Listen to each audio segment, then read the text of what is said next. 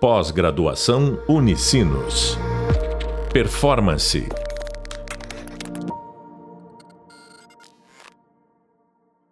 Olá a todos e todas, sejam muito bem-vindos e bem-vindas ao podcast da disciplina Inteligência Emocional, fazendo a gestão das próprias emoções. Eu sou a professora Alessandra e no podcast de hoje nós vamos falar sobre inteligência emocional, um legado à humanidade que está relacionado com inteligência emocional e autoconhecimento. E para construirmos um diálogo bacana sobre o tema, a nossa convidada de hoje é a Cleo Fischer. A Cleo é socióloga, especialista em inteligência emocional e pós-graduada em gestão de pessoas. Tem formações em mentoria comportamental e carreira sustentável e é certificada em análise comportamental. Cleo, seja muito bem-vinda e desde já grata pela tua contribuição generosa conosco nesse tema. Olá a todos. Obrigada pelas boas-vindas, professora Alessandra. Eu que agradeço o convite, me sinto realmente à vontade para estar aqui, porque a Unicinos já foi a minha casa também como estudante. Então é, é muito bom voltar e poder, de alguma forma, estar tá contribuindo e retornando isso, né? Então, muito obrigada. Obrigada, Cléo. Bom, Uh, tu é especialista no tema de inteligência emocional. Pode nos contar, então, como tudo isso começou? Olha só, eu gosto de, de, dizer que eu sou uma estudiosa do tema, uma apaixonada pelo tema, porque realmente uh, é um tema que tem muito ainda, já, já avançamos muito, mas temos muito ainda para estudar, para aprofundar. E, é, claro, é, é, é, bem interessante porque nós normalmente não olhamos para. De onde vem esse legado, né? Como tu mesmo falaste aí, como tudo começou. Bom, e tudo começou, Alessandra, no início do século XX, quando o pedagogo e psicólogo francês Alfred Binet, uh, após vários estudos que foram reconhecidos pelo meio científico, Uh, ele criou o que a gente uh, conhece muito bem, né? Que é o coeficiente de inteligência, o famoso QI, que analisava na época a capacidade de raciocínio lógico e não o intelecto em si, como muitos uh, interpretavam. Bom, mais adiante, no final da década de 20, o também psicólogo, só que americano, Edward Lee, iniciou ensaios científicos em Harvard e passou a estudar uh, com também psicólogo americano James Cattell. E eles descreveram juntos o primeiro conceito de inteligência social. E aí a gente avança ali por meados da década de 40. O psicólogo David uh, Wesley desenvolveu as escalas de inteligência, que ficaram muito conhecidas naquele período como a escala de inteligência Welchers para adultos e a escala de inteligência Welchers para crianças. E, e aí uh, surgiram outros fatores, né? Que além da habilidade uh, de raciocínio lógico, da habilidade intelectual, estariam também envolvidos comportamentos inteligentes, ou seja, comportamentos sociais relacionados à inteligência. Daí em diante, outros psicólogos humanistas, como o, o Abraham uh, Maslow, que foi muito reconhecido pela teoria da hierarquia das necessidades humanas, né? começaram a descrever como os seres humanos poderiam construir o que chamaram na época de força emocional. E aí então novos conceitos sobre inteligência começaram a ser considerados e pesquisados. E aí, uh, indo mais à frente, né, para a gente uh, fechar esse, essa viagem no tempo aí sobre inteligência emocional, em 1983, o psicólogo uh, Harvard Gardner ficou especialmente conhecido pela teoria das inteligências múltiplas, que alguns anos depois outros psicólogos, Wayne Pine, por exemplo, introduziu o termo inteligência emocional pela primeira vez. Ele estava cursando doutorado e na sua tese de doutorado ele falou sobre inteligência emocional, mencionou e isso despertou uma curiosidade muito grande em novos pesquisadores sobre o tema. E aí vem então uh, os mais conhecidos recentemente, os psicólogos Peter uh, Salovey e John Mayer, que também passaram a utilizar o termo inteligência emocional e, e, eles propuseram um modelo que identificava quatro diferentes fatores da inteligência emocional. E, e eles uh, começaram a difundir esse termo em artigos que na época foram muito reconhecidos e, e não ganharam popularidade, mas eles foram muito reconhecidos dentro da, da sociedade de psicologia, do meio, né, da comunidade de psicologia. Bom, e aí uh, o termo inteligência emocional, ele de fato se tornou popularmente reconhecido através do psicólogo Daniel Goleman, que também na época jornalista e relator científico do New York Times, que em 1995 resgatou o modelo dos quatro, dos quatro fatores de Salovey e Meyer e acrescentou mais um fator, né? aprimorando então para os cinco domínios da inteligência emocional que nós conhecemos até hoje e passando a dar espaço para o que? O coeficiente emocional.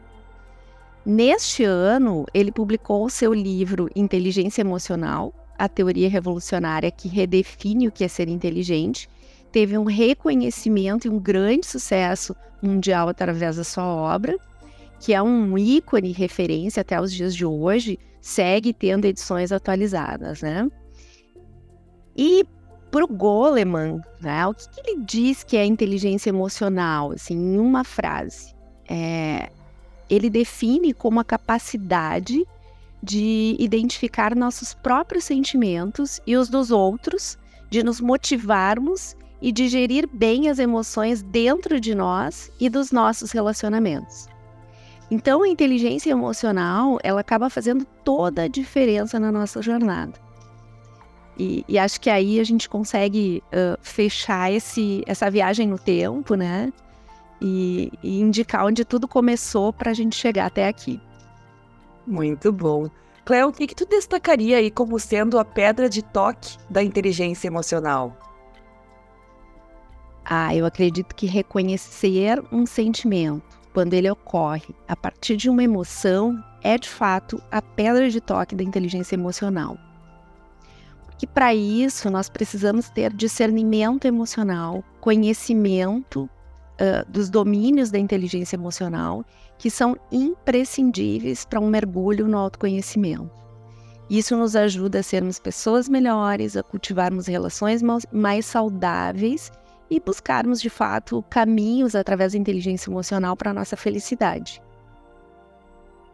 E tu mencionaste também que a inteligência emocional possui domínios que são imprescindíveis da gente conhecer para que a gente possa fazer um mergulho dentro de nós, trabalhando o nosso autoconhecimento. Quais são então esses domínios e o que, eles significam? Ok, vamos lá. Uh, bom, de acordo com Goleman, entender e desenvolver esses cinco domínios, ou também conhecidos como cinco pilares, né, é o primeiro passo para que nós possamos desenvolver a nossa inteligência emocional. E quais são estes, estes domínios, né? que são eles? Bom, a gente começa então uh, pelo autoconhecimento e a autoconsciência. Uh, o autoconhecimento significa conhecimento sobre si mesmo, a nossa autopercepção e o reconhecimento das minhas qualidades, das minhas limitações. É, e a autoconsciência, ela caminha junto com o autoconhecimento. É a minha capacidade de me perceber no agora. Depois, o segundo domínio é a autorregulação, ou também conhecido como autogestão, que é aprender a lidar com as nossas emoções, é gerenciá-las, né? É, e isso nos coloca na direção dos nossos objetivos, faz com que a gente desfrute de uma boa saúde emocional, e também de uma boa saúde mental, que é um tema muito em voga e, e de suma importância atualmente. Depois, o terceiro domínio, o terceiro pilar, é a automotivação, que é colocar de fato as nossas emoções a serviço da nossa realização pessoal ou profissional, enfim, aliado com, uh, alinhado com um sonho, com um propósito de vida, com aquilo que eu considero um objetivo maior para mim na minha caminhada.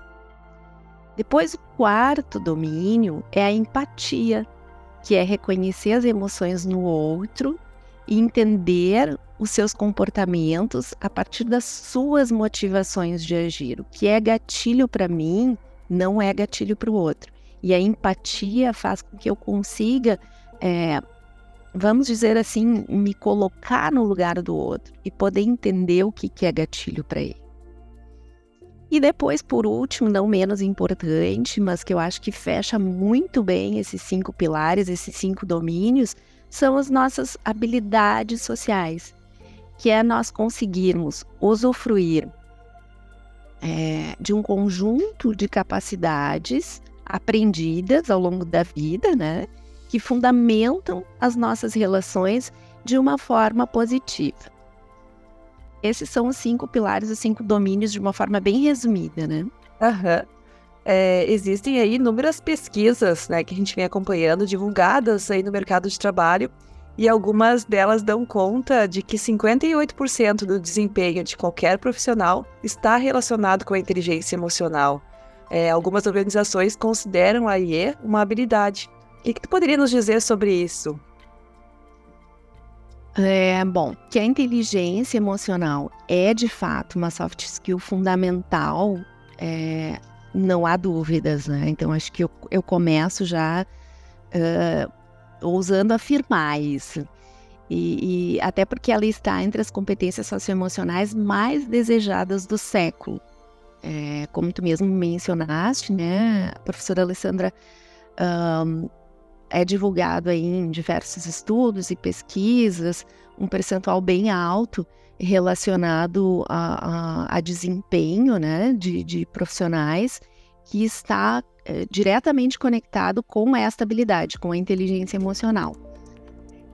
Uh, então, assim, esses estudos uh, são acadêmicos, são pesquisas de grandes agências de recrutamento e seleção, tanto nacionais quanto internacionais. Uh, está inclusive no último relatório do futuro do trabalho, publicado pelo Fórum Mundial da Economia, entre as 10 primeiras habilidades, né? Está entre as 10 primeiras habilidades mais desejadas. E, e eu acredito uh, que, principalmente, nós podemos perceber isso, e, e isso explodiu, assim, na nossa frente, ali em 2020, quando nós entramos uh, no período de pandemia, e que a inteligência emocional ela foi fundamental para que a gente pudesse administrar de forma rápida, de forma consciente, toda a avalanche de emoções que vieram no processo de nós trazermos a empresa para dentro da nossa casa, de termos que, de fato, assim, olhar para nós, para a nossa vida, para tudo que estava acontecendo dentro da nossa casa. E aí tudo junto e misturado, né? Não tinha mais gavetinha para separar. Aqui é meu papel pessoal, aqui é meu papel familiar, meu papel profissional.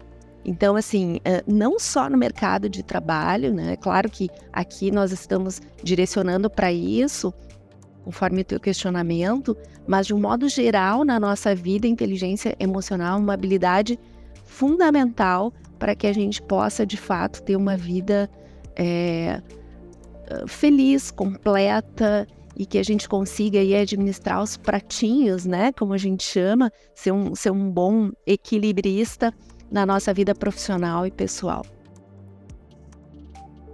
Considerando a importância, a relevância, não apenas para o papel profissional que a gente desempenha, mas para todos os contextos em que a gente vive, como que a gente pode maximizar a nossa inteligência emocional, Cleo? Bom, é, como eu vinha falando, é, a inteligência emocional é uma competência que vem ganhando cada vez mais importância nos últimos anos. Uma habilidade que pode ser de, desenvolvida com prática, esforço e dedicação genuína de cada um de nós. quando é, eu pratico a autoconsciência, que é um fator super importante e que anda junto com, com o autoconhecimento, né? Uh, a empatia, a comunicação eficaz, entre outras habilidades que fortalecem a nossa inteligência emocional, nós vamos aos poucos maximizando e melhorando os nossos relacionamentos de forma que isso impacte significativamente a nossa qualidade de vida, né? que está diretamente ligada à nossa, entre aspas, né? vou dizer assim, a nossa musculatura emocional. Tá? Então, isso é, é, é, assim, eu diria que é, que é, o, é o pano de fundo uh, para que a gente maximize de fato a nossa inteligência emocional. É cada vez mais nós entendermos que há um caminho sem volta, que é muito importante nós uh, nos empenharmos, investirmos nós, no nosso autoconhecimento, seja através de processos de, de terapia, de mentoria, de coaching, é, através de formações, de ferramentas, enfim. Mas existem aí diversos caminhos, né? Uh, e hoje nós temos muita informação e referências de qualidade aí no tema que nos ajudam aí a, a, a maximizar a nossa inteligência emocional, especialmente colocando em ação aquilo que a gente aprende, aquilo que realmente faz sentido para a nossa vida é, aquela animação para crianças, mas não só para crianças, né? o longa-metragem dirigido para o público infantil, que foi lançado lá em 2015 pela Disney. Talvez muitos já tenham assistido, mas ganhou muita. Quem não assistiu já fica aí o convite, né? Ganhou muita popularidade no mundo, também entre os adultos, que é a animação Divertidamente. É, de fato, ela representa o que acontece dentro do nosso cérebro. É, a gente tem mesmo essa central de controle, que é o que eles apresentam lá, se puder contextualizar também para quem nos ouve e não assistiu ainda a animação, né? É, a gente tem essa central de controle das emoções dentro da nossa cabeça. é, é interessante essa pergunta, né? Uh, bom, vamos lá. Entender o cérebro como, como funcionam as nossas memórias, emoções, até hoje segue sendo um grande desafio para a ciência, né? É, é ainda o que, vamos lá, dá um, dá um baile nos nossos, na nossa comunidade científica, é um grande mistério. Uh, eu considero esse filme genial e me atrevo a dizer que ele é uma aula lúdica de neurociência, de inteligência emocional, de ciências sociais. É, o centro das funções executivas do nosso cérebro é o lobo frontal, que compreende o nosso córtex pré-frontal, o maior responsável pelos nossos atos cognitivos, nosso comportamento e as nossas atividades emocionais. Ou seja, a central de controle na cabeça da personagem principal do Divertidamente, a Riley, né, que é a menina lá, uh, onde acontece toda a trama dentro da mente dela, demonstrando então uh, uh, cinco emoções que são responsáveis, vamos dizer assim, por processar as informações, armazenar as memórias e o quanto essas memórias influenciam na personalidade da protagonista do Divertidamente. O que de fato acontece conosco é, mostra o que são emoções e como elas funcionam em nosso cérebro. Uh, porque de fato as emoções são as reações do nosso corpo em relação a alguma experiência e alguma mudança dentro da gente, ou até mesmo no ambiente que nós estamos. E é muito interessante porque uh, o que, que acontece? A personagem ela vai refletindo que, de forma lúdica, ali as emoções daquela central de, de controle, aquele como se fosse um grande computador, um grande servidor ali, é, vai recebendo informações e vai mandando essas reações. E é muito legal porque, inclusive, traz ali um, de forma bem figurada um, um estudo muito importante que foi uh, do, do Paul Ekman, né, pioneiro nas pesquisas de microexpressões, onde ele diz assim que existem uh, algumas expressões faciais que demonstram emoções de forma uh, igual, independente de cultura, de religião, enfim, é, de crença em qualquer parte do mundo. Né? Uma, é um grande estudo que é reconhecido até hoje e que, de fato, assim, traz essas, essas nossas microexpressões ali em relação à alegria, à surpresa, à tristeza, né? E, e, no filme tem ali a nojinho, o medo. Então a, a, personagem ela acaba ali representando através de expressões, né? Uh, o medo, a, a, alegria, as angústias, as tristezas. Então é, é bem interessante como o filme retrata isso de forma uh, muito, uh, muito semelhante a que os estudos já realizados na área de inteligência emocional, de neurociência, é, nos revelam. E então assim não é à toa que essa animação, esse esse longa-metragem, ele levou cinco anos para ser desenvolvido. É, eu super recomendo assistir, porque é uma forma bem, como o nome já diz, né, fazendo um trocadilho, uma forma divertida de a gente aprender sobre inteligência emocional. Não só, não só as crianças, mas é, como tu mencionaste, né, Alessandra, que fez um sucesso tremendo entre crianças e adultos. E é um filme aí que, que traz muitos insights para nós adultos em relação às nossas emoções. A gente se dá conta quanto a gente reage muitas vezes diante de um, de um, de um determinado sentimento que brota de uma emoção e o quanto é importante quando a gente tem, vamos lá, entre aspas, de novo, domínio sobre a nossa inteligência emocional, sobre as nossas, é, os nossos pilares, né, dentro da, da inteligência emocional, para que a gente possa fazer a gestão é, das nossas das nossas reações, fazer escolhas mais assertivas do que a gente uh, vai fazer, do que nós vamos fazer diante de um sentimento que vem de uma determinada reação que nós temos, que vem lá das nossas emoções. Então, assim, ele é um filme que nos traz muitas lições importantes se nós olharmos, né, uh, com esse com esse viés de entender que aquilo ali Uh, não é só um filme de criança, mas é sim, vamos dizer, um grande aprendizado sobre inteligência emocional. E a gente vai chegando ao finalzinho aí desse podcast. Eu queria te agradecer muito pela tua participação. Tenho certeza que as contribuições foram super ricas para todos que nos acompanharam. E para encerrar o podcast, eu queria que tu pudesse nos deixar uma frase, um desejo ou uma dica né, que tu gostaria de deixar para quem nos ouve.